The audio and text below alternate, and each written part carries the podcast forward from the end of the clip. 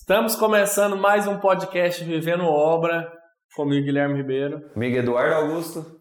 E hoje nós vamos falar sobre medo. Quem aí tem medo, hein? Muita gente.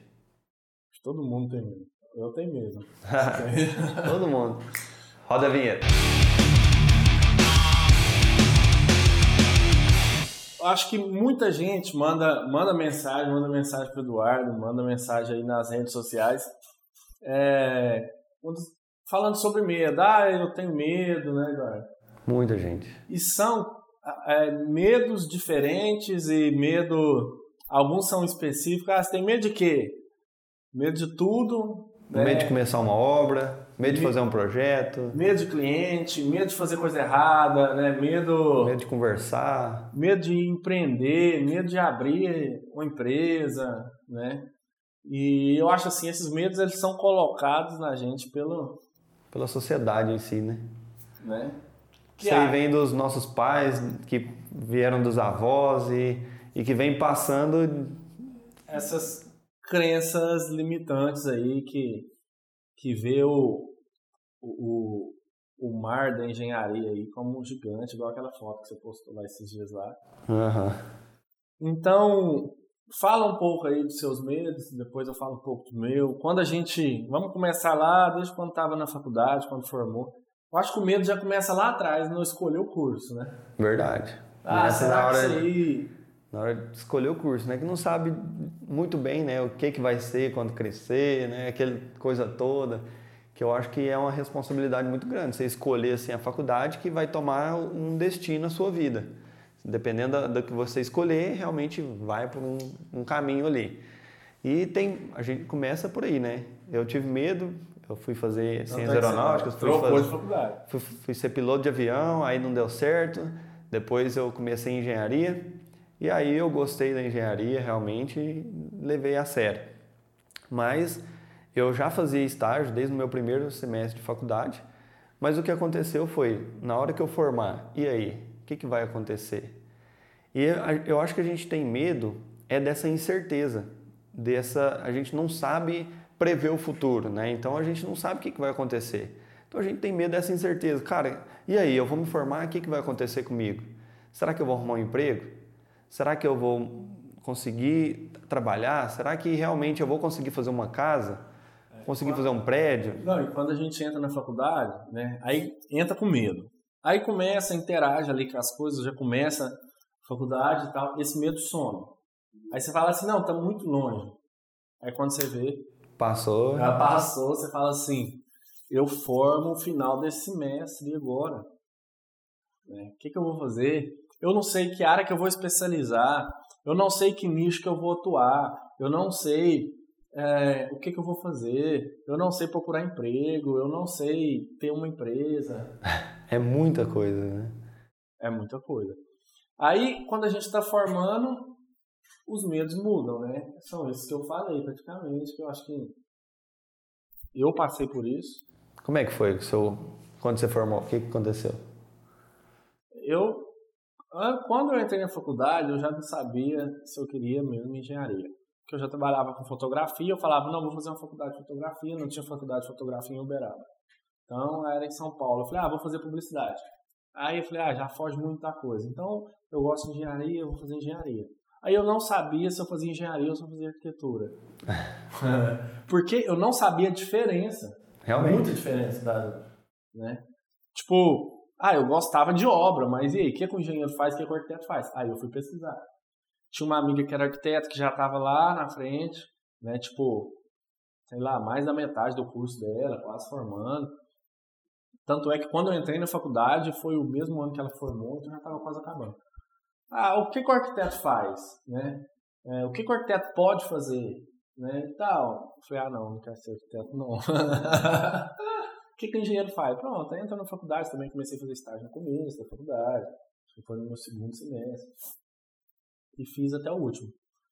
É, e no, durante o tempo, os medos foram mudando, acho que muda. Vai mudando. O medo, vai... o medo que você tem no início é, rapaz, esse semestre será que eu vou passar na matéria? Então, aí, aí você fala assim, ah, eu tenho medo de, dessa prova. Aí você estuda, estuda, vai, a prova passou, e ah, todo mundo, tipo assim, chega lá na, na, no começo da faculdade, olha essa matéria, quando tá lá no sétimo período, todo É, mundo mais difícil, mais difícil. Aí quando você vê, já chegou. Aí eu sei que tá na matéria mais Aí difícil. você tá na matéria mais difícil. Aí quando vê, já passou. Ou fez ela uma ou duas vezes, mas passou. Aí depois, quando vai formar, igual quando eu estava no meu último semestre, era engenheiro, é, estagiário de uma obra. Essa obra era de 500 casas, onde, é, quando eu já estava no, no último período, é, mandaram os encarregados da obra embora, por questão é, não questão financeira, é que eles já não estavam mais eficientes dentro da obra.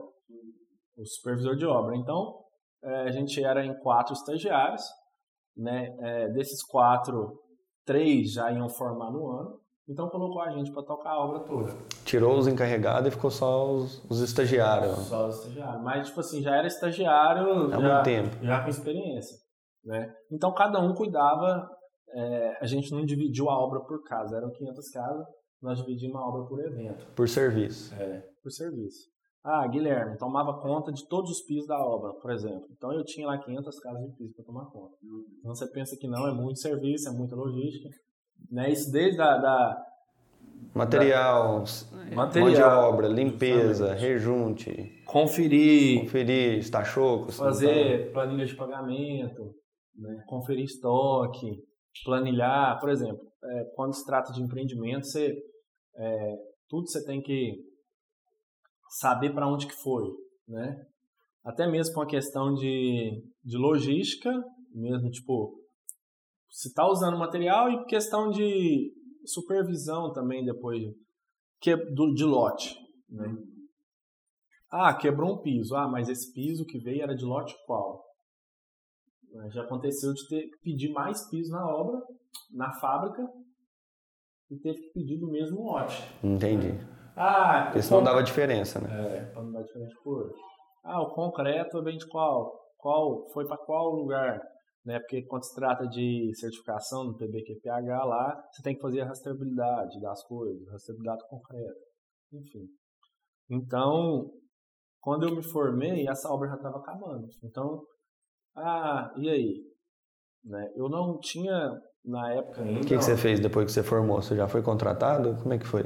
Eu não lembro. Formei. No, eu formei em janeiro, aí voltei para a mesma obra que eu era estagiário. Né? A diferença que eu tinha é que eu tava com o meu CREA na mão e esfregava na cara dos outros que ainda não tinha pego. Né? Tem até um vídeo engraçado. Eu cheguei nos outros meninos lá, mas assim, toma, esfregava o CREA na, na cara deles. E pronto, o salário era o mesmo. Era o salário era o mesmo, o serviço era o mesmo. Vai falar aqui, agora tem essa bosta desse CREA que esfregava na cara dos outros lá. Mas não vale de nada só Vale de nada, o salário era o mesmo. Então, aí o que, que acontece? O chefe na época falou assim, ó, eu não consigo aumentar salário, não, não tem né, perspectiva aqui, mas se você quiser ficar aqui, até quando você quiser ficar, tudo bem. Vai ficando aí, encostado aí. Né? E eu ainda fiquei mais um mês na obra, né? um mês até, tipo assim, de, janeiro até a colação já tinha acabado tudo, né? Um mês, eu acho que depois eu fiquei mais um mês, um mês de fevereiro, lá na obra ainda, trabalhando, porque querendo ou não, é conhecimento, cada dia é um dia diferente, então eu ia ficar lá, é, eu tava procurando coisas por fora, mas, né, bem leve. E eu recebi uma proposta para ir para Araxá na época, né, trabalhar numa empresa que trabalhava dentro da CBMM, que é a mineradora. Porque meu primo trabalha lá dentro, ficou sabendo dessa vaga, me indicou. O cara me ligou num dia falou assim: Ó, eu preciso que você venha cá fazer uma entrevista e tal. Eu falei: Ah, eu vou. Quando? Não, hoje. Eu falei: Não, mas hoje não dá. Que Uberaba e tal. Ele falou: Não, dá pra você vir amanhã? Dá. Peguei o carro no outro dia, fui lá. Tipo assim, era numa quinta-feira, já fiz a entrevista com o cara. Ele falou assim: Ó, não, beleza. O que eu posso te pagar é tanto, seu serviço é esse e tal, tal. Você pode começar na segunda? Espera quinta. Eu falei: Uai, posso? E os medos, o que, que você sentiu nessa hora aí? Não, aí você tá doido. Na hora você nem pensa. É igual quando você machuca e você tá anestesiado ainda. Ah. Te contrato, contrato, contrato, contrato. É. Você vai? Vou. Como engenheiro, né? Uai, você vai? Vou. Depois que o sangue esfria, Aí você fala, nu, tô fudido. O que, que é isso? Que que é Uma isso? indústria, né? Foi uma O indústria. serviço que eu ia fazer, eu nu- nunca tinha visto. Ele falava assim, você sabe o que que é isso? Eu falava, não. Tipo assim, que eu sou muito sincero com relação a isso. Você, você sabe? Não, não sei. Você já fez? Não, não. Seu CREA tá ativo, eu lembro direitinho. Tá ativo. Tá ativo.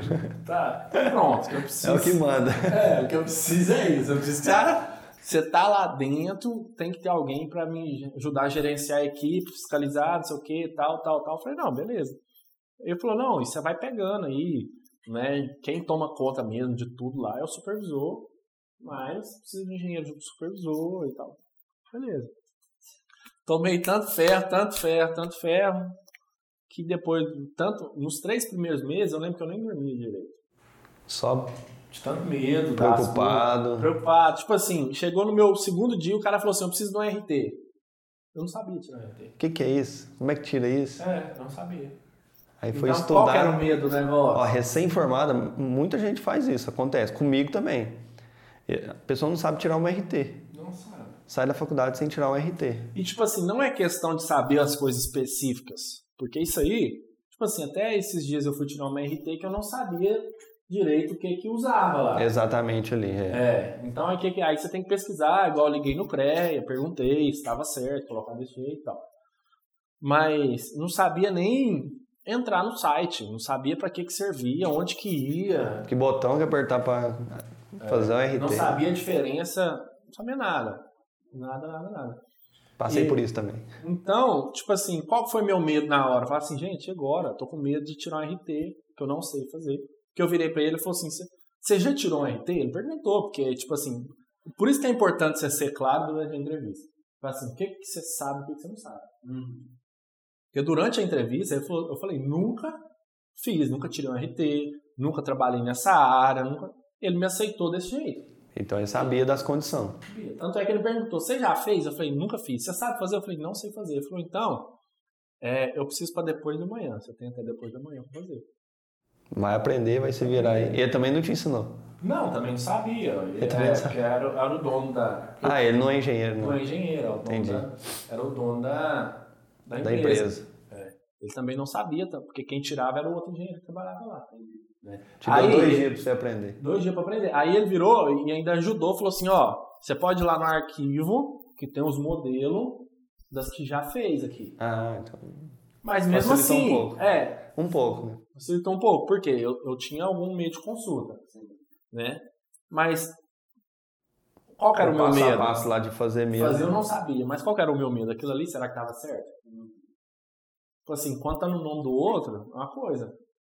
Fora o medo da responsabilidade também, né? De que, que eu tô tirando essa RT aqui? Nem sabia. O que, que é essa Não RT? sabia. Se acontecer alguma coisa, o que, que vai acontecer Não comigo? sabia as Será responsabilidades que eu tava assumindo. É. Será que eu vou ser preso? O que, que vai acontecer?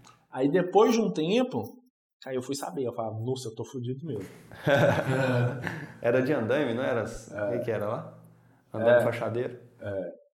Tomava conta da equipe. Quando você trabalha dentro da usina, você não, dentro de indústria, é, tudo você usa andaime. Você não pode usar a escada para executar nenhum serviço. Hum. Né? Ou é plataforma elevatória ou, ou andaime.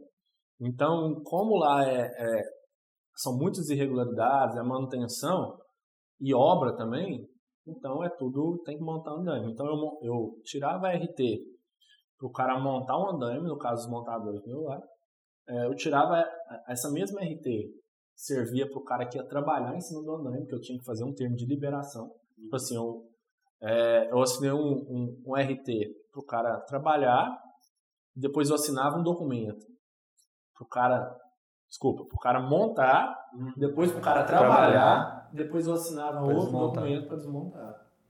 Se então, acontecesse alguma coisa ali, se alguém se acontecesse alguma coisa, isso. você tava é. Então, o que, por isso, é, o que que força a gente sair da zona de conforto? É, eu comecei a ver tanta coisa que eu não sabia, aí eu tive que começar a estudar muito, né? Muito medo de uma responsabilidade que eu não sabia que eu é, eu comecei a ver que eu falava assim, tipo, e se um cara morrer em cima do andame? A culpa é minha. Até então, né? Uhum. Mas depois é, fazer uma perícia ali, vai saber se a culpa pra ver se realmente é de quem, né? Porque, né, eu estava ali justamente para assumir a responsabilidade.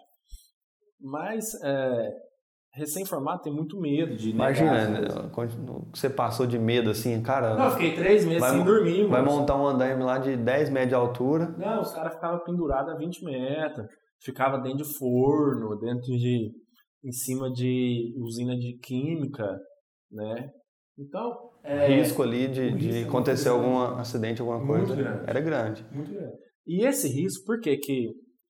Por que, que eu levei isso para a vida? O risco ele está iminente em qualquer lugar.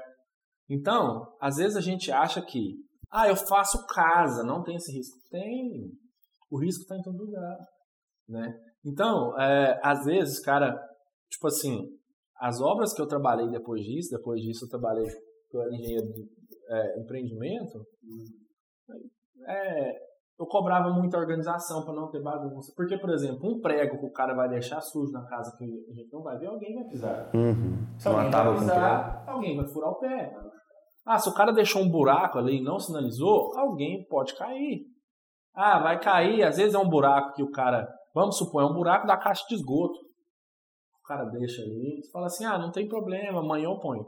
Mas e aí, se eu for fazer uma fiscalização lá no fim do dia, eu tô olhando o telhado, vou Pisar, Pisar em falso aqui. e quebrar, sei lá, torcer o tornozelo.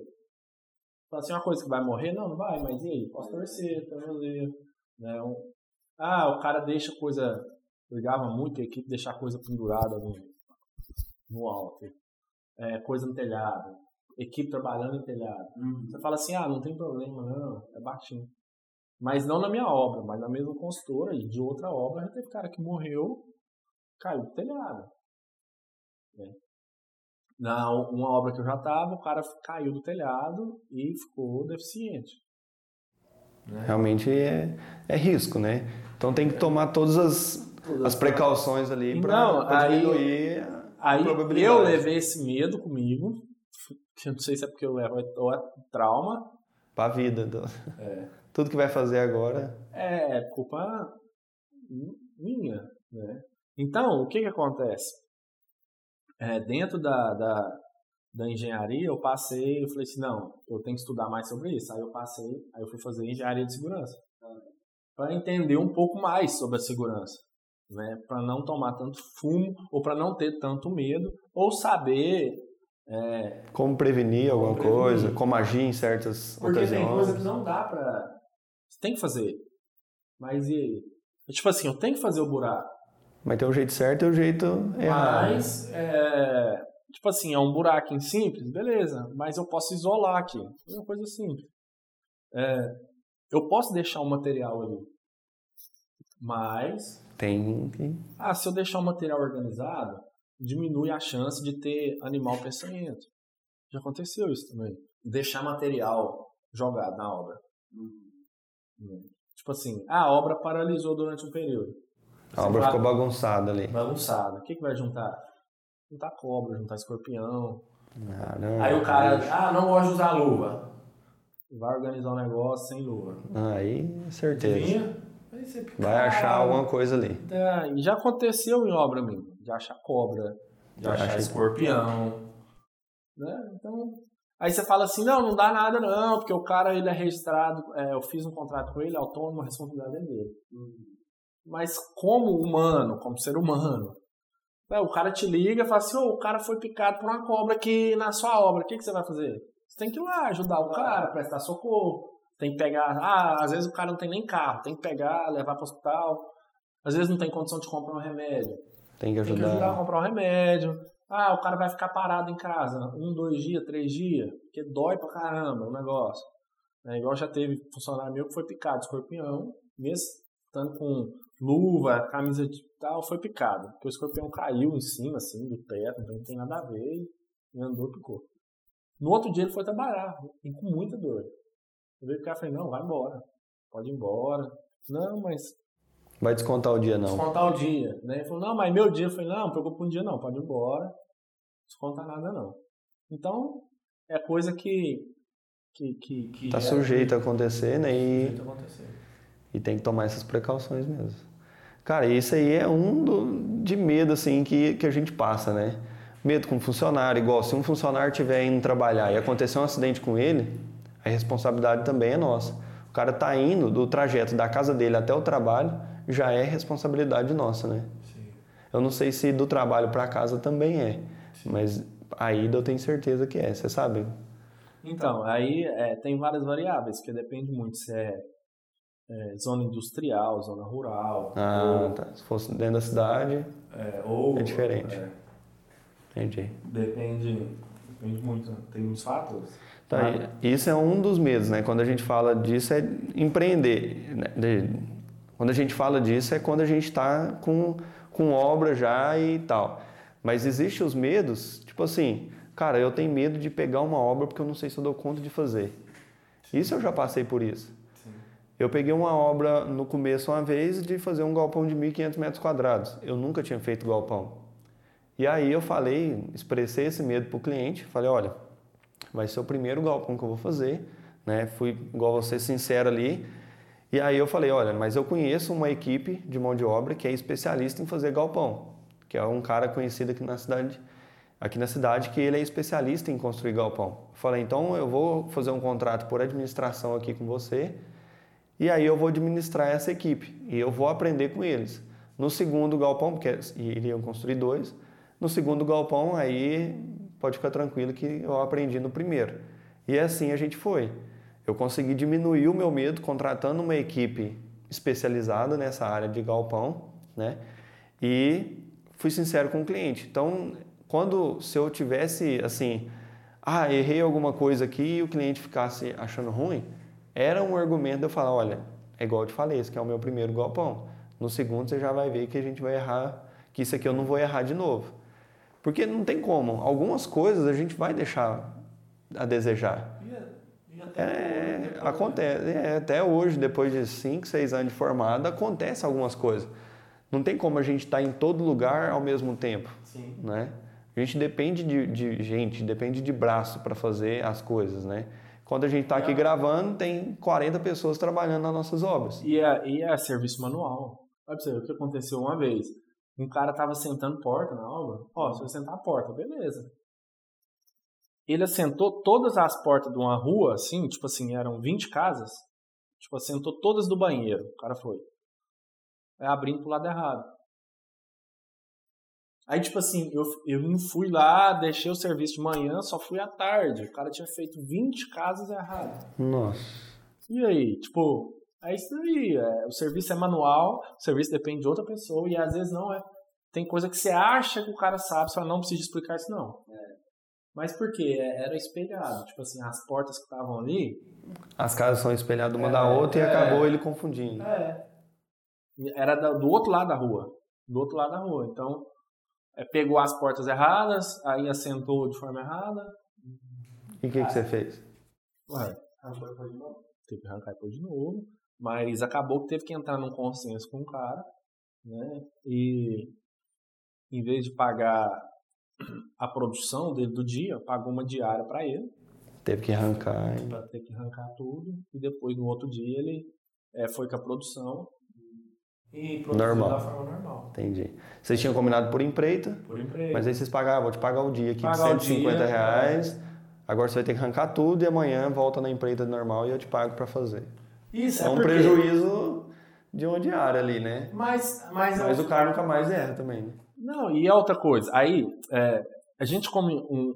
Eu tinha o meu primeiro supervisor, desse, quando eu fui contratado para trabalhar na usina, falou assim, Guilherme, e ele falava todo dia, falou assim, eu adoro problema. Ele faz todo dia, todo dia. Ele falou, Guilherme, eu gosto mais. Quando eles me ligam, falam assim, ó, oh, chama Jorge, Jorge, tô com um problema aqui, tô com um problema, vem cá pra você me ajudar. Eu falei, não, eu gosto mais. Hum. Porque aí cada vez meu passo sobe mais, porque eu vou lá e resolvo o problema. Aí eles vê, tipo assim, que precisa de que mim. precisa, exatamente. Porque se não tiver problema, se a obra não desse problema, rodasse tudo normal, não precisava de engenheiro. Não, e não precisava de RT também. Não precisava de RT. Você é responsável técnico, porque se tiver algum problema... Você assume a bronca.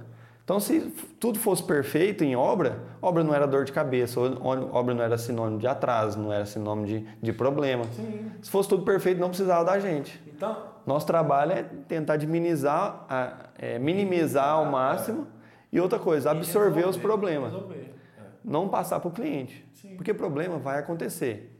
Com a nossa supervisão ainda vai acontecer problema. Medo disso é normal, tá? Pode ficar tranquilo que isso é normal. Nosso papel é resolver problema. E é o que eu falo sempre: quanto mais problemas você resolver, mais dinheiro você ganha. Sim. Porque uma coisa é, eu tenho um cliente. Isso, isso na, em, empreendendo ou, ou, sendo contratado. É, sendo contratado, exatamente. Se eu tenho um cliente, eu estou resolvendo o problema desse cliente. Qual que é o problema dele? Ah, ele, tem, ele quer ter a casa própria. Estou resolvendo esse problema. Só que ele não está vendo, mas eu estou resolvendo mais centenas de problemas na obra, certo? Se eu decido ter 10 clientes, eu vou ter muito mais problemas, estou resolvendo o problema de 10 clientes e estou ganhando 10 vezes mais. Sim. Certo? Então, quanto mais problemas você resolve, mais dinheiro você ganha. E outra coisa que acontece também é o seguinte: quanto mais problemas pessoas resolvem para a gente, mais dinheiro as pessoas ganham. E principalmente se for especialista. Principalmente se for especialista. É o que a gente fala, o, general, o generalista e especialista. Exato. Quanto mais especialista, ele vai resolver um problema mais específico, uhum. que vai ser mais pontual, é. vai ser mais caro. Porém, é, o investimento vai valer a pena. Exemplo, você pega um, um carro, aí o carro vai lá e estraga o ar-condicionado, a solda do ar-condicionado. Cara, você achar uma pessoa na cidade que faz, que solda o ar-condicionado ali, é um item muito específico. Então o cara é especialista em ar-condicionado, para ele trabalhar com isso. Claro que vai ter outros aventureiros fazendo a mesma coisa, mas para ficar com a qualidade realmente diferenciada, o cara tem que ser especialista naquilo. E aí ele vai te cobrar uma facada para resolver aquele problema ali. Mas ainda é mais barato do que se você fosse trocar todo o sistema ali. Porque senão é, é aquele negócio que é, eu tive já carro a diesel. Carro a diesel não é o mesmo funcionamento. Carro uhum, normal. Normal. Então, aí às vezes você leva um cara que não tem conhecimento, o cara fala, ah, pode ser isso. Aí você vai lá troca, aí não é. Não é. Ah, você gastou dinheiro, mão de obra. Ah, pode ser isso. Ah, não é. Ah, às vezes. Uma vez eu arrumei um monte de coisa e não resolveu o problema. Você leva no cara de, que mexe com, com carro a diesel pelo, pelo, pelo barulho, pelo barulho cara, fala, não, isso daí é isso daí. É. Você vai lá, papo, pronto. Mas só que aí, tipo assim, o cara cobrou, foi caro, mas a dor de cabeça que você tem, a frustração de arruma isso, não é isso, arruma isso, não é isso, arruma isso, não é isso, vale a pena pagar. Então, acho que na nossa área é a mesma coisa, né? O especialista aí. É, por exemplo, você está construindo uma casa lá e aconteceu de dar um recalque na laje. A laje trincou, aconteceu alguma coisa. E aí você precisa de alguém especialista em estruturas, especialista em laje. Aí você vai procurar essa pessoa. Você acha que ele vai te cobrar, sei lá, 150 reais, 200 para fazer uma visita? O cara que é especialista, ele cobra 400, 500 reais só para ir lá para ver o que é o problema e te falar. Se precisar de um laudo, ele vai te cobrar mais tanto por hora ali para fazer esse laudo. Uhum. Que o cara é especialista naquilo, ele só trabalha com isso.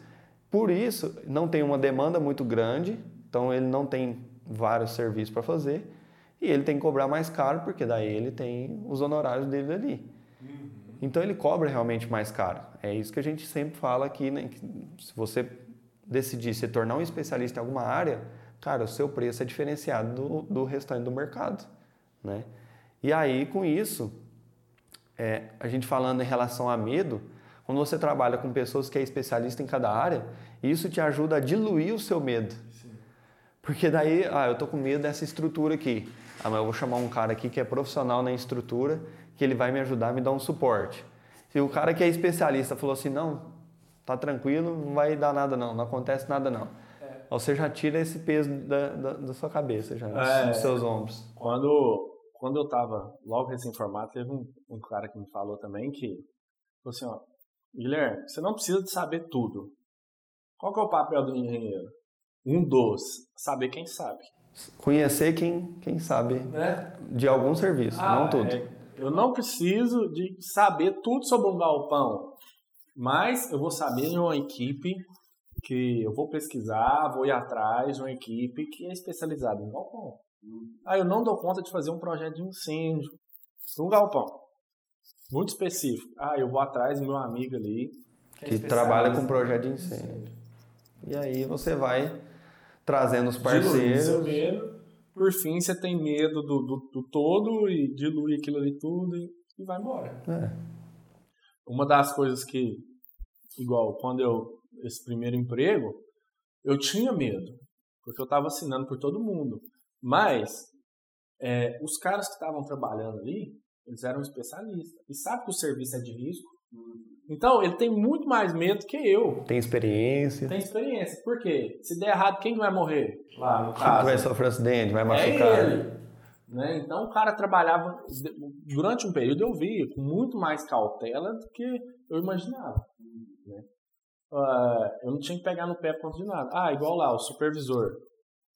Ele adorava problema. Então, ele realmente sabia resolver os problemas. Então, o medo já ia um pouco embora. É. Né? Ele chamava a responsabilidade, né? E como ele tinha experiência, Justamente. acaba que ajuda. Quanto mais experiência você tem, você vai adquirindo ali é, conhecimento, vai diminuindo o medo e vai transformando esse medo em outros medos também. Justamente. Né? Então, é, quando se trata aí de, de, de medo, de resolver problemas, né? Às vezes um, tem muita gente que fala assim, ah, eu tenho medo de problemas. Né? Engenheiro não pode ter medo de problemas. Engenheiro não pode ter medo de problema, não. A gente resolve muitos problemas por dia. E outra coisa, tipo assim, são N problemas. Às vezes você está resolvendo um problema técnico. Ah, não, qual a argamassa que eu vou usar aqui em tal lugar? Você está resolvendo problema financeiro, ó, não está batendo aqui, tal, tal, tal. Você está resolvendo problema com o cliente. Cara, Olha, você resolve o problema de cliente, emocional de cliente. O cliente um dia quer uma coisa, um dia quer outra, aí conversa com o marido, é. já quer outra coisa diferente. Você tem que resolver problema de família. Problema de equipe, problema de ego, problema Nossa, de... de... ego, meu Deus do céu. É, de... Então, é, por isso que eu falo que o, o, engenheiro, ele tem mesmo que... A gente tem que estudar um, um pouco de tudo. É. Né? Tem que ter um conhecimento. Teve, que a gente teve na imersão lá, que muita gente achou surpreendente lá, da, uma palestra de, é, de liderança. Liderança, inteligência emocional. Né? Porque a forma de conversar com a equipe, a forma de cobrar a equipe, né? isso equipe de obra e equipe é, de escritório. Né?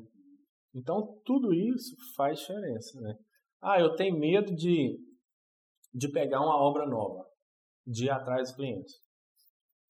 Beleza, mas é, não pode deixar transparecer esse medo, mas também não pode. Você não pode, eu acho que assim, tem risco que é bom assumir, tem risco que não. Tipo assim, cara, eu é, já fiz estágio em prédio. Só que eu pegar um prédio do zero para me fazer hoje, eu, Eduardo, não consigo. E aí eu pego e vou assumir esse risco. Não abrir para as pessoas que eu não fiz prédio. Assim, eu trabalhei em prédio, fiz estágio em prédio, mas é totalmente diferente de fazer uma gestão, eu sendo o responsável técnico daquele negócio ali, fazendo todo o orçamento, cronograma, é, contratação de equipe, gestão. Então é totalmente diferente. Como é que eu assumo esse risco sozinho? Não tem jeito. Uma coisa é o cara chegar para você e falar assim, Eduardo, eu tenho minha consultora, eu tenho já equipe formada. Eu tenho o meu encarregado aqui que já trabalha 50 anos fazendo prédio, né, tal, tal. Eu preciso é de alguém de confiança ali, alguém que vai olhar tudo, vai acompanhar tudo e tal e tal, e vai ser responsável da obra. É diferente. É diferente. Aí eu não estou começando do zero, né? Vamos falar assim. É, tá, tem um tá suporte diluído. Né? É, tem algum suporte. Mas aí, por exemplo, se você está começando, e o cara, um cliente te pediu para fazer uma reforma. Ah, eu quero trocar esse piso aqui, é, quebrar uma parede e tal. Cara, vai com o pé no chão. Ah, trocar um piso é tranquilo. Fazer, quebrar uma parede, a gente tem que estudar se essa parede é estrutural ou não. O cara tem projeto? Não tem. Fazer um estudo, tem equipamentos hoje que você detecta se tem pilar a parede, sem precisar quebrar qual o tamanho do ferro ali, né? Acho que o tamanho do ferro não, mas onde que está passando o ferro. Qualquer coisa escaria um pouquinho ali, ver a dimensão da ferragem, ver se pode abrir a parede. E aí você vai é, diminuindo o seu medo, né? E outra coisa, é, é sempre ser claro, né? Acho que a clareza e a honestidade cabe em todos os lugares para resolver isso daí. É, ó, eu nunca fiz esse tipo de reforma, mas é tranquilo, né? É, tenho equipe, consigo uma equipe que consegue fazer, mas joga a responsabilidade em cima do cliente, muitas das vezes. Né? Ah, fazer isso daqui pode ter danos paralelos aí. A gente abrindo um vão aqui, pode é, aparecer alguma trinca, trinca em outro lugar, coisa. A gente está mexendo na estrutura da casa, então eu já estou te avisando, te adiantando desse risco que pode acontecer. Teve uma casa que eu fiz uma vez, que eu cheguei lá dentro e deu vontade de sair. Eu cheguei na casa e aí a parede, entre um cômodo e outro, dava para passar uma caneta na, na trinca. E eu, meu Deus do céu, esse trem vai cair. Vai cair, vai cair. E aí a, a pessoa me pediu um orçamento da reforma. E no, isso foi tipo na sexta-feira. E daí eu saí da, da dessa obra para fazer essa casa, que ela queria fazer esse orçamento, essa reforma, queria arrumar toda a casa, tal, trocar piso, arrumar essas trincas. Eu saí de lá e fui para a pós-graduação é, de gerenciamento de obra. Cheguei lá, eu conversei com os colegas da sala, conversei com o professor, conversei com tanto de gente mostrando as fotos, falando como é que é tal. Lá tinha quatro árvores gigantescas do lado da, da onde estava acontecendo as trincas. É, ela fez a casa antes do aeroporto expandir a pista, então eles com certeza compactaram aquilo ali, não sei quantas vezes, porque fazer aeroporto tem que ser muito bem compactado. Então é do lado do aeroporto, a casa dela de frente dava para ver o aeroporto. Atrás foi feito um predinho dessa casa então aí tem bulbo, tem as árvores, tem o aeroporto, uma série de fatores ali que eu acho que ocasionou de selar a fundação. E aí eu falei, cara, como é que eu pego essa obra? E eu precisando de cliente, precisando de dinheiro para pagar as contas, falei, eu vou encarar isso aqui. Só que eu tava com medo. Eu não sabia o que, que eu fazia primeiro. Eu não sabia que tinha que escorar toda a laje para mim poder fazer esse trabalho. E aí eu fui conversar com os amigos, conversar com o professor, conversar com não sei quem. E aí, cara, escora a laje, arranca o piso primeiro, escora a laje, põe uma, uma, uma terça, né, uma viga em cima para apoiar realmente a laje em três partes, para ela não mexer. Você vai quebrar a parede inteirinha ali que estava trincada e vai fazer os pilares de novo. Aí nós abriu, não tinha viga baldrame, era só pedra, sabe, compactada. Nós fizemos viga baldrame, fizemos fundação, blocos, pilar, fez viga de novo. E aí a gente foi, subiu a parede, depois apoiou a laje em cima da viga e a gente foi fazendo passo a passo conforme os, os caras ali tinham me falado. Fui pegando informação de quem tinha mais experiência do que eu. E a gente fez, cara. Já tem uns 5, 6 anos isso aí, nunca apareceu a trinca de novo, nunca deu problema. Colocamos um piso porcelanato lá. Eu falei, ó, esse piso aqui está pedindo 2 milímetros de diferença de um para o outro. Só que se movimentar um pouquinho, pode acontecer do piso trincar. E aí a cliente assumiu, não, eu quero porcelanato com, com um espaçador de 2 milímetros mesmo. E se movimentar um pouquinho, esse piso vai trincar. Porque o rejunte acaba que ele dá uma, é, uma movimentada, dá uma margem de movimentação ali para não trincar o piso. Ela assumiu esse risco, mas também nunca trincou e deu tudo certo. Tá lá morando na casa, está feliz da vida. Mas na época eu fiquei, não passava nem o Wi-Fi. Mas é aí que vai também a, a o medo faz a gente ter o, o, senso de responsabilidade e não fazer as coisas por, é, de qualquer jeito, qualquer né? Jeito. É, que é o que aconteceu aí, aquele acidente lá do, do, do prédio que caiu, né? Qual prédio? Esse último agora lá no, na Bahia, lá na bolsa. Hum, sei. Que os caras estavam mexendo no... Quebrando o pilar lá sem escorar. sem escorar descariaram todo o pilar lá, que ia fazer um reforço na fundação, sem, sem, sem nenhuma escora. E assim, para você quebrar um pilar de um prédio, imagina a quantidade de escora que você tem que colocar. Quantidade de escoramento que você precisa é. fazer. É a mesma coisa. É, é gigante. Às vezes é, é, é, Ah, não, isso aí vai e tal, tal. A falta, às vezes aí foi uma ausência de medo. É. A ausência de medo também é um problema. Né? É igual quando eu trabalhava na usina, pelo meu excesso de medo, eu estudava muito. Por exemplo, às vezes eu tinha que fazer um serviço que era dentro de um forno, os caras levavam o forno. Aí, como eu já tinha um supervisor com experiência, falava assim, ó, eu, a gente só trabalha dentro do forno se escorar o forno. Por que escorar o forno? Nunca aconteceu, ele, ele é suspenso pelo guincho lá. Uhum. Mas se o guincho soltar? Tem gente lá dentro trabalhando, a equipe vai estar tá lá. Né? Então, morreu, não tem chance. Né? Então, erguia, escorava, depois trabalhava. Né? Aí eu pesquisava muito sobre isso também. É a mesma coisa, tipo assim, vamos cavar um buraco lá. Tem muitos lugares que você tem que escorar também. Uhum. Né? Nas laterais, né? Para não ceder não até. Ceder, né? Mais ou menos a mesma situação. Né? Porque cedeu, solterrou ali e acabou. É. Né? Então é mais ou menos a mesma situação. É, aí a ausência de medo aí né, nessas situações também são perigosas, né? Muito. Bem que faz negócio de qualquer jeito. E o cara fala, né, às vezes não é você que vai ter, ah, vai acontecer a fatalidade. Né? Mas vai ter que Mexe com vida, né?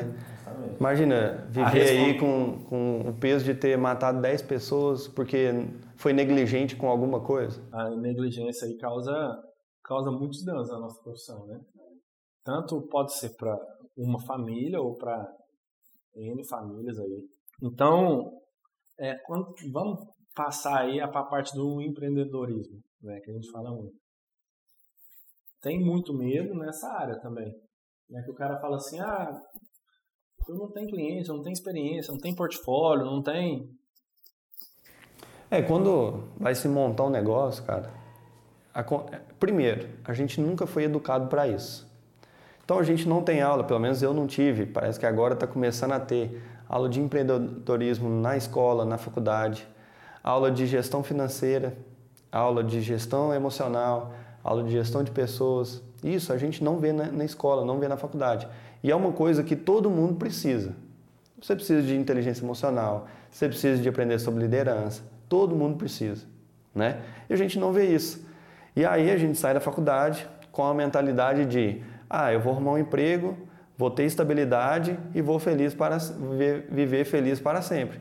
Cara, hoje nem emprego tem estabilidade, não. né, Guilherme? Antigamente, né, a gente estava até conversando aqui antes de gravar, a pessoa entrava na empresa, trabalhava 30, 40 anos ali, aposentava naquela empresa e pronto. O meu pai é assim, meu pai trabalha, acho que tem 30, 31 anos que ele trabalha na mesma empresa. Virou um dinossauro lá dentro já, né? Mas isso é raro de ver, entendeu? Ainda mais na área da construção civil. Com a crise que a gente teve em 2014, 2015, cara, muita gente foi mandada embora. Porque quanto mais tempo a pessoa fica na empresa, mais caro ela fica para a empresa. E aí a empresa prefere mandar essa pessoa embora, contratar um engenheiro recém-formado mais barato, com conhecimento tecnológico muito mais avançado, que já tem aí plataforma BIM, que já tem tecnologias de, de gestão, tecnologia de orçamento, várias coisas. A pessoa chega com, com novidade, mais barato, então assim, não vai pensando que ah, vou arrumar um emprego, trabalhar ali 10, 15, 20 anos, que não vai, é. entendeu? Você pode se renovar, né, atualizar no mercado, mas eu acho difícil isso acontecer. Eu já vi uma pesquisa, agora pensando nisso e conseguindo linkar, as coisas antigamente demoravam 40 anos para se tornar obsoleto. Ah, eu já vi esse negócio. Então, você pegava um celular, não, não existia celular, mas sei lá.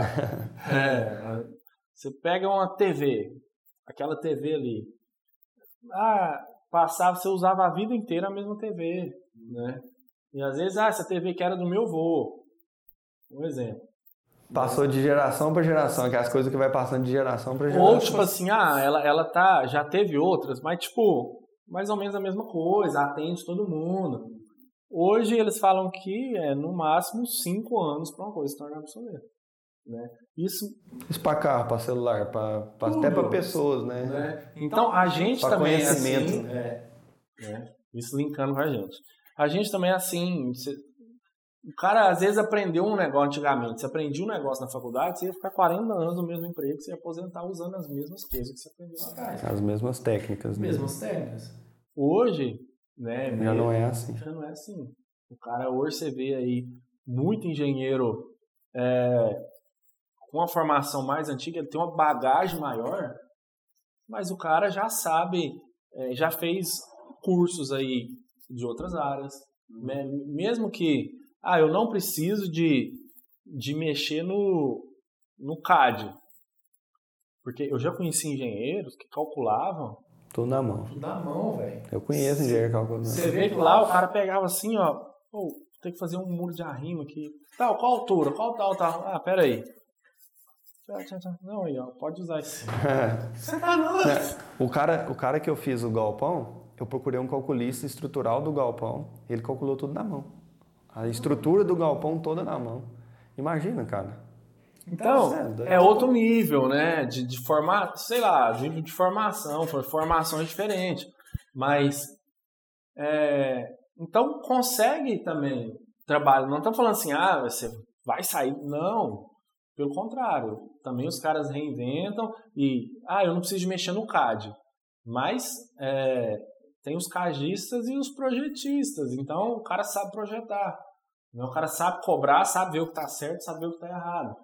É, tem experiência de gestão de equipe, gestão de pessoas, né? tem várias outras qualidades. Então, o que, que as empresas fazem? É, às vezes você tem lá um, uma turma mais nova e a turma mais antiga, né? Enfim.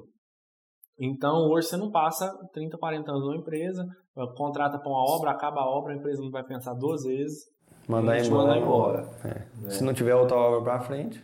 É a mesma coisa que um cliente, é, muitas das vezes, fala assim: ah, se eu, é, vai cotar com você aqui, vai cotar com outro ali, vai ver quem ela acha melhor e vai construir com, com, com outro. É. Né? Ah, o que que venceu? É o argumento, é o preço, é a credibilidade que você passou, enfim.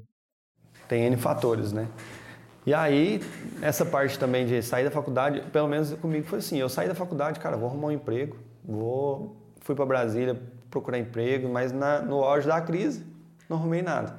E aí eu fiquei em casa depois, três meses, só deitado olhando pro teto e pensando, meu Deus, por que, que eu não fui ser piloto de avião? Aí, por que, que eu não fui fazer medicina? Por que, que eu não fui fazer medicina? e aí eu falei, cara, tô formado, tô com o CREA na mão, eu tenho que dar um jeito de ganhar dinheiro com isso aqui. E aí eu fui abrir meu negócio. E eu não abri um escritório físico igual a gente tem hoje. Eu coloquei um computador, uma mesinha lá, um quadro branco, uma impressora, e foi assim que eu comecei, porque eu não tinha dinheiro. Então eu comecei em casa mesmo, e, e o que, que era meu medo? Mês que vem, será que eu dou conta de pagar as contas? Será que eu vou ter cliente suficiente para no mês que vem é, sobrar dinheiro e pagar as contas? E aí assim a gente foi, aos poucos, cada dia tinha mês que tinha dinheiro, tinha mês que não tinha, tinha que ter um controle financeiro muito grande. E aí a gente foi trabalhando, trabalhando, trabalhando. No começo foi muito difícil. Peguei obra muito fora e viajava muito, quase não ficava em casa. Teve, um, teve uma vez que aconteceu de eu ficar quase 60 horas sem dormir.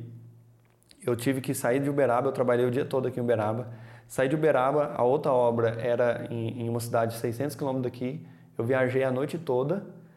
Cheguei lá no outro dia, eu trabalhei o dia inteiro lá, com um cartão de ponto, pegando assinatura de, de pedreiro, fazendo pagamento, que eu tinha uma equipe grande lá fazendo assentamento de piso, né? Em uma obra de, sei lá, 800 casas, lá em Itapeva, São Paulo. E aí, fiz esse serviço nesse dia lá, voltei para Uberaba sem dormir, tudo à base de energético. Cheguei no, em Uberaba aqui no dia 7 horas da manhã, eu já tinha que estar na mesma obra de três dias antes. Bonito, hein? Cedo. Sua mãe fala bonito, fala. É. Minha mãe viu isso.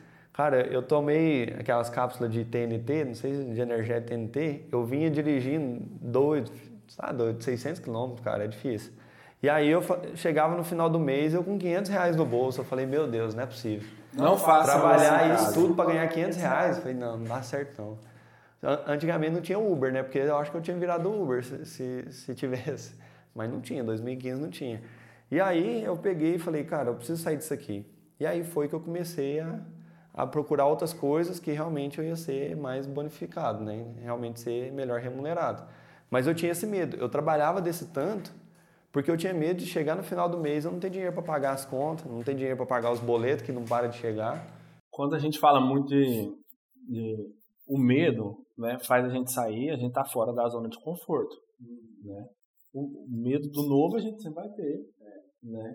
Então, a gente sair da zona de conforto. Sair da zona de conforto, querendo ou não, é, te induz ao crescimento. Né? Com certeza. Ah, se eu estou com medo de, de conversar com o cliente, eu tenho que estudar. Né? Como é que você conversa? Como que você conversa? E outra coisa, você tá com medo, cara, ou você faz aquilo ou você vai ficar sem dinheiro. Agora, ou você não vai pagar as contas. Falando pra, pra, vamos, ah, vocês falaram de medo, falaram de medo, mas e aí? O que, que eu vou fazer, Eduardo? Eu também tenho medo disso. Cara, você tem medo? Vai com Vai medo com medo mesmo. mesmo. Essa é a frase. Não, é, mas. Tá com medo? Vai com medo mesmo. Cara, não tem jeito. Não Como- tem outra como- coisa. Aí é igual o curso, né? Ou você dilui esse medo ou você vai com esse medo mesmo. Esses dias aí, fazendo um curso. A primeira coisa do curso, o cara fala assim: ó, o que, que você vai fazer? Você vai ler o manual. Aí você fala: que porra é essa? Comprei o curso pra fazer o curso. Aí o cara no curso fala: o que, que você vai fazer? Ler o manual. Então, é, você tá com medo, não adianta né, chorar o negócio. A gente tem medo, os medos mudam. Ah, os medos lá atrás eram esses. Ah, hoje os medos do Eduardo, como empresário, são outros medos. Né? Eu fiz esse investimento, como que eu vou pagar? Ah, eu tenho essa equipe, como que eu vou fazer gestão? Ah, eu não consigo fazer gestão financeira, eu não consigo estar em todos os lugares ao mesmo tempo. Então, ah, eu tenho uma agenda lotada de obras. Antes o medo era como eu vou lotar minha agenda. Hoje eu tenho uma agenda lotada. Hoje é como- Como fazer gestão de estudos. Tudo, exatamente. né? Então os medos mudam de acordo com os patamares aí, né? Então o que a gente veio falar hoje, eu acho que é basicamente isso. Medo sempre vai ter. Isso é normal. Na nossa, na, na nossa profissão é normal. Eles vão mudar, isso aí você pode ter certeza, né? Porque a partir do ponto que você fez uma casa, fez duas, você fez três, você não vai ter mais medo. É confiança. Isso aí vai, virar- vai, vai ser um motivo de confiança. Uma pessoa vai chegar em você e vai assim: Olha, eu quero fazer minha casa. Olha, eu já fiz duas, ou três, ou dez, ou vinte, cem por cento, não tive problema. Eu, tem uma coisa que eu levo comigo que é o seguinte, cara, se eu tô sentindo medo, é porque eu tô crescendo. Sim, Porque se eu não tô sentindo medo, cara, se hoje eu não estou sentindo, é porque eu não tô me desafiando. sim. Cara, eu não tô com Tá medo, conforto. tô na minha zona de conforto aqui, tranquilão. Conforto não cresce. E aí eu não tô crescendo. É igual quando você tá fazendo academia. Se o músculo tá doendo, É porque tá crescendo. tá, tá Tá certo. Tá desenvolvendo. no caminho certo. né? Você tá malhando certo. É aquilo que eu, eu tive um instrutor uma vez, nunca fui muito de academia, não parece. Percebe. Né? É, e o Eduardo também não. Mas é o que ele falava assim, ó. Ele, faz- ele falava assim pra mim: esse exercício vai doer aqui. Se doer aqui, é porque você tá fazendo errado. Né? Então, isso aí eu achei interessante a forma dele mostrar. Tratar, né? É. Porque ah, se fizer o exercício errado, vai doer no lugar errado que não é pra doer. Então, é, Outra coisa que eu levo muito comigo é o seguinte. Primeiro, essa questão do medo, se eu não estou me desafiando, eu não estou crescendo, se eu não estou com medo, eu não estou crescendo. não. E todo mundo que trabalha comigo sabe que todo dia eu quero um trem diferente, tenho uma ideia diferente e, e isso é, é coisa minha, então não tem jeito de mudar. E outra coisa que eu levo é o seguinte, cara, nunca vai estar bom o suficiente igual a gente imagina. Então tem que ir do jeito que tá. Se você esperar, ah, vou sair de casa na hora que todos os sinais aqui da rua tiver verde para mim. Cara, você nunca vai sair de sua casa. Não vai ter esse momento de todos os sinais da rua vão estar verde. Você tem que ir, você tem que parar no sinal, depois você anda mais um pouquinho, continua. Depois você para no sinal vermelho, você vai pegar um amarelo, você vai pegar um verde, outro vermelho. E assim dia vai. você vai sair e fala assim, nossa, hoje eu peguei um fechado. que É, beleza." que beleza. Pode acontecer. Mas a maioria das vezes é. Talvez você vai pegar todos os vermelhos. Sim. E é isso, cara, isso é a vida, entendeu? Você tem. O medo é normal. Eu acho que o medo não pode te deixar paralisar. Você tá com medo, ele te paralisou, cara, tá errado. Você precisa tomar alguma atitude, alguma coisa, diluir esse medo com algumas pessoas. Por isso que é bom fazer. é, Estudar, pegar, ter humildade algum também. curso é. relacionado à inteligência emocional, ter alguém para conversar, para trocar ideia, é, tudo isso é vantagem. Uma da- das, das coisas para, eu acho que, te ajudar nessa questão do medo é as pessoas que estão ao seu redor. Né? Sim. É, Outro- Mas tem um detalhe, esse negócio de conversar com quem está ao redor, eu ia conversar com meu pai, que trabalhava na mesma empresa Não. tem 30 anos, ele só me desanimava. não, mas Aí você tem que conversar com quem Mas- tá onde você quer mas chegar. Deixa eu completar o Foi mal. negócio, é isso que eu tô falando. Às vezes, as pessoas que estão ao redor, ao redor, não são as pessoas que vão fazer você superar esse medo. Sim. Então, ah, o que, que eu vou fazer então com os amigos que eu tenho aqui que fala que eu tô fudido, que eu não posso abrir empresa, que eu não vou arrumar emprego? Aí ou você troca de amigo, ou Não, você vai conversar com quem entra no, Né? num grupo. Por exemplo, ah, tem lá o curso Mestre em Financiamentos, tem a comunidade. Ali dentro da comunidade, todo mundo passa pelos mesmos medos. é um ambiente propício Para você vencer, para crescer. Cara, eu tô passando esse medo aqui, Ó, tal, tal, eu tô com um cliente situação. tal que eu não sei como lidar. Ó, eu já tive essa experiência, eu fiz assim, assim, assado. Ah, o outro vai comentar, ô, Eduardo, eu... Alguém ajuda, tá? Então, é essa questão de é, estar no meio de pessoas que... que Favorecem né, o crescimento. Por que, que startups ali, fica todo mundo junto? Ali? Ah, eu tenho um, um prédio de startup. Que é todo mundo é, começando, todo mundo com medo, todo mundo com é, troca de experiências. Você sabe alguma coisa que eu não sei, eu sei Eu alguma sei. coisa que você Ah, não sabe, a gente ajudar. troca e os dois crescem. É, ah, a, a minha startup é de gestão. Ah, a minha é de aplicativo. Ah, o que, que a gente pode se? Juntar e fazer alguma coisa. né? Então, é, você está no meio de pessoas que, que favorecem para esse crescimento também é interessante. Um ambiente é importante para você perder esse medo e crescer, né? Porque de um ano para o outro, cara, você tem que ver assim, cara, de um ano para o outro, olha o salto que eu dei de crescimento, pessoal e profissional. Você tem que ter essa percepção, entendeu? E, e importante que não quer dizer que, por exemplo, você vai falar assim, pai, eu quero abrir uma empresa. Às vezes ele não vai apoiar. Mas não quer dizer que ele está errado. Né? A forma dele de ver as coisas também está certa. Né? Eu acho que a gente já falou sobre isso também. Aí a gente tá falando dos medos dele. É. Porque ele tá projetando os medos dele, Ele em você para te proteger, Pra com a proteger. intenção de proteger. É, a proteção, para você não sofrer, para você não ir lá quebrar a cara. Não Só que se você não for lá, se você não quebrar a cara, você não vai crescer. E se você não crescer, você vai Ou, quebrar. ou você não vai quebrar a cara e vai dar tudo certo, vai sofrer, mas vai. É, porque é, geralmente quem ama a gente não quer que sofra. Mas às vezes o sofrimento Faz bem. faz bem para aquele tipo de crescimento. Então é complicado. Mas é isso. É aquele negócio. Tem uma pesquisa que a maioria dos bilionários do, do mundo, eles faliram no mínimo três vezes. Os bilionários no mundo faliram no mínimo três vezes. Até hoje eu não fali nenhuma empresa, então eu estou precisando fechar umas duas aí já. É, não sei, né? não sei não é que eu tô junto. Mas aí é que tá. Hoje a gente aprende muito com o erro do outro. Antigamente Não tinha não isso. tinha isso. É. né? Ah, ah, o que fala, por exemplo, você tá ali, é, é, o pessoal que já entrou no curso, fala assim, ó, eu vou te ensinar o que eu já errei, né? Por quê? Porque se ele fosse fazer sozinho, ele ia errar aquilo também. É. Não, e aprender com o erro do outro é muito mais Muito fácil mais barato. e barato. É, o meu, o, quando o, o chefe lá, quando eu era estagiário lá atrás, ele falava, falou assim, ó, e ele falava na mesa, falou assim, ó, vocês é uma mão de obra mais barata para mim, certo? Mas vocês também cometem erros, tá vendo? Esses erros, que fosse uma mão de obra qualificada, Qualificado. não cometeria. Mas tudo bem, né? Eu tô gastando, tô investindo é, no crescimento de vocês, enfim. É isso aí. É a mesma coisa de, ah, você tá com um estagiário, ele comete um erro, é, às vezes você tem que falar assim, não, beleza, tudo bem, vamos para a próxima. Você aprendeu com erro, não comete ele de novo, vamos para a próxima. É. Isso que é importante também, né? Cometer um erro, Aprender? anota, cara, esse aqui eu não vou errar mais. É, E segue dando, entendeu? exatamente. Tem que desapegar também de, de quando você erra, quando acontece alguma coisa, não ficar se crucificando, porque tem que tocar para frente. A vida tem que tocar, a- o mundo gira, as coisas têm que acontecer. E... Por isso que esse conceito aí de, ah, tem que quebrar, né? Hoje, assim, às vezes o cara não tem que quebrar, mas por quê? É. Ah, ho- hoje a Investiu quantidade de informação que tem, de, informação, né? de de, de conhecimento. grupo. E outra coisa, você tem que querer. Tem que querer é, querer estudar e que, não adianta. Ah, eu tô com medo, beleza. Né? Ó, eu tô com medo de, de atender um cliente.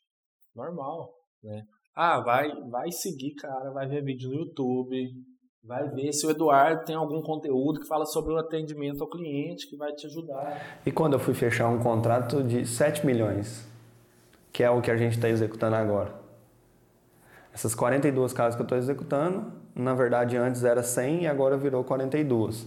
Ela dividiu esse, a quantidade de casas. E cada lote é 70 mil. Imagina você indo para uma reunião que você vai assinar um contrato de 7 milhões. Comigo, velho? Você é doido, cara. Aí teve um dia que me perguntaram, um, ah, qual que foi a maior, é, como é que chama? Ah, uma sensação de, de, de, de vitória, alguma coisa assim. Cara, foi essa, não é de vitória, é uma sensação de vencer algum medo. Cara, foi ter coragem de ter ido lá e assinado um contrato de 7 milhões. Porque o, o risco que você assume, cara, é muito grande. Sim. Entendeu? Então, assim, para mim, naquela, naquela época, ter assinado esse contrato ali foi, foi mudou muita coisa em mim, entendeu? Uhum. Então é isso. A todo momento você tem que estar se desafiando, vencendo os medos. Está com medo, vai com medo mesmo. É impossível você hoje é, querer fazer qualquer coisa e não ter medo. E tudo é um legal. É, tudo é, uma escada. E tem uma coisa: se você não quer ser criticado, se você não quer ser julgado, se você não quer ser é, olhado para outro, como alguma coisa por outras pessoas, cara, é só você não fazer nada, você não ter nada, você não ser ninguém. Porque daí você não vai ser julgado e não vai ser é, criticado. Porque se tudo que você fizer na sua vida, você vai ser julgado e criticado por alguma pessoa. Entendeu? Então é, é, é essas duas coisas. Medo é medo, não tem jeito e ser julgado e criticado. Isso é. Não tem como fugir. Então, vamos fazer um, um apanhado geral aí e finalizar esse podcast. Vamos deixar a, a informação. O que a gente falou? Medo. Na nossa profissão é normal, na vida é normal. Tem que acostumar e saber adaptar. O medo não pode ser a, a, tipo assim, a, a parede que vai fazer, não, parei aqui, é, não pode travar, né? O medo tem que, tem que ser, na verdade, um trampolim para você. Ah, apareceu que o medo é a parede. Beleza, dá um passo para trás. Como que eu vou passar essa parede? Ah, eu vou ter que aprender a escalar, vou fazer rapel, vou ter que pegar uma reta e derrubar a parede. Né? Tipo, quem que pode me ajudar com isso aqui? Quem pode me ajudar? Ah, não, eu tenho um amigo que sabe escalar. Vamos lá conversar com ele. Conversar com ele. Ah, eu tenho outro que sabe furar buraco. Vamos conversar com ele e estudar qual é o jeito melhor. Melhor de né? passar por esse medo. Passar por, por, por isso. Quanto mais problemas a gente resolve, mais valorizado é o passe. É, mais dinheiro você ganha. É, isso. Dentro de uma construtora, dentro de uma empresa ou sendo um empreendedor. Por quê? Quem mais ganha dinheiro como um empreendedor, é, tendo a sua empresa, é solucionando algum problema. Com certeza. Né? E se você solucionar um problema, ou um problema de mais pessoas, ou um problema pontual aí, muito grande, muito grande, você vai ganhar muito dinheiro com isso, você vai, né? Às vezes o cara é igual às vezes você pensa, assim, velho, mas como que o cara inventou o Uber, velho? Se eu tivesse inventado. Mas o que, que é? Ele viu um problema de mobilidade, viu que todo mundo poderia ser um, um, um motorista, viu que identificou muita, ali, né? Viu que tinha pouco taxista para muita demanda e criou um aplicativo. Velho, o iFood. Você fala assim, como? Uma coisa tão simples. Botar todo mundo ali, pedir a comida, a comida chegar. E cara. Então. Depois que a onça tá morta, é fácil. É fácil, né? Mas né, aí, é, é, às vezes, o, o problema tá ali na sua região. Né? Às vezes você fala assim, nossa, eu vou ser o único engenheiro que trabalha com financiamento imobiliário na minha região. Então você resolveu um problema de demanda. E no início vai ser fácil? Não, não. porque como você é o único, você não tem referência. Não tem referência. Você não tem quem conversar. Às vezes você tem referência, mas não é ali. É, não é na cidade. É. E aí, às vezes, a agência não, não tem esse conhecimento, você tem que ensinar a agência a trabalhar. Justamente, né? É, às vezes você tem que educar a equipe, né? Às vezes a equipe sua de pedreiro ah, né, não é acostumada a trabalhar daquela forma enfim, mas aos padrões que a caixa exige, é aquilo ali que você tem que fazer. Então, você tem que estar sempre atento a isso. O que mais é pode concluir? Eu veio um insight aqui, mas fugiu. O que a gente falou muito é, se está com medo, vai com medo mesmo, porque não tem, é, não tem outro jeito. Se tá com medo, tá fora da zona de conforto, isso aí é propício a crescimento. Exato. Mas a ausência desse medo também é, pode causar é, uma segurança excessiva e fa acabar fazendo alguma Cagada. tragédia aí, né? É. O que eu falo é o seguinte, Guilherme, é, eu acho que a gente não deve sair da zona de conforto. Acho que a, deve, a gente deve expandir a nossa zona de conforto. Porque quando você está fora de uma zona que é o seu conforto, qual que é a tendência? Você voltar para lá. Então, quando você expande, por exemplo, falar em público. Falar em público não é a minha zona de conforto. Mas se eu expando e aquilo ali se torna a ser minha zona de conforto, Sim. tá ali para mim vai ser um, um, lugar legal. Tem até um, um vídeo do, do professor, nossa, fugiu o nome dele. Depois eu vou falar, pesquisar e vou falar para o Davi colocar o nome do professor. Que ele fala que na hora que ele foi apresentar um trabalho de escola, ele viu que ali era o melhor lugar que ele poderia estar. E ele se viu feliz estando ali, apresentando o trabalho. E eu acredito que é muito disso. Felicidade é você estar tá satisfeito e, contente de estar tá fazendo o que você está fazendo. Então você está expandindo a sua zona de conforto. Se ele não fosse lá apresentar o trabalho e não descobrisse que estar tá falando em público era bom para ele, ele não tinha descoberto isso. Então talvez você está com algum talento, com alguma coisa que, tá, que você não sabe porque você não sai da sua zona de conforto, você não expande ela. Então, a todo momento, você tem que tentar forçar e expandir a sua zona de conforto para você crescer e se desenvolver cada vez mais. É isso aí. Porque a vida não tem um manual, né? Se tivesse um manual de instruções, a gente seguia ali o que está falando, cada um ia ser feliz com o que tem que fazer e pronto, acabou. Sim. Então, eu acho que é isso aí, falamos tudo que a gente tinha para falar sobre medo, falamos um pouco mais sobre história. Hoje o, o, assunto não é técnico, engenharia técnica, não é sobre financiamento técnico, mas é uma coisa que influencia muito. Que ajuda muito, ajuda muito isso aí. E no nosso crescimento. Né? Se a gente ajudou, comenta aqui embaixo. Se você já passou por algum tipo de medo, que medo que você está passando agora, compartilha aí comigo, que a gente vai responder, eu respondo, o Guilherme responde. A gente talvez te ajude aí com alguma coisa, com alguma palavra de incentivo, a gente pode te ajudar aí, tá bom? É, se você ainda não está inscrito no canal, clica aqui, se inscreve no canal, curte esse vídeo se você gostou. E esse podcast aqui tem mais 10 podcasts aí para trás, 9 podcasts, que dá para você ouvir ou assistir aí, que tem muito conteúdo bacana também, beleza? Então, recomendo que você assista os outros podcasts. É isso daí. Você acha que tem algum amigo seu que está com medo excessivo de fazer alguma coisa, encaminha esse podcast para ele. Manda para ele. A gente vai ajudar ele também. Você está ajudando os seus amigos também com isso. E todo mundo cresce junto. É isso aí. Um grande abraço, então. Até o próximo vídeo. Tchau, obrigado. Tchau.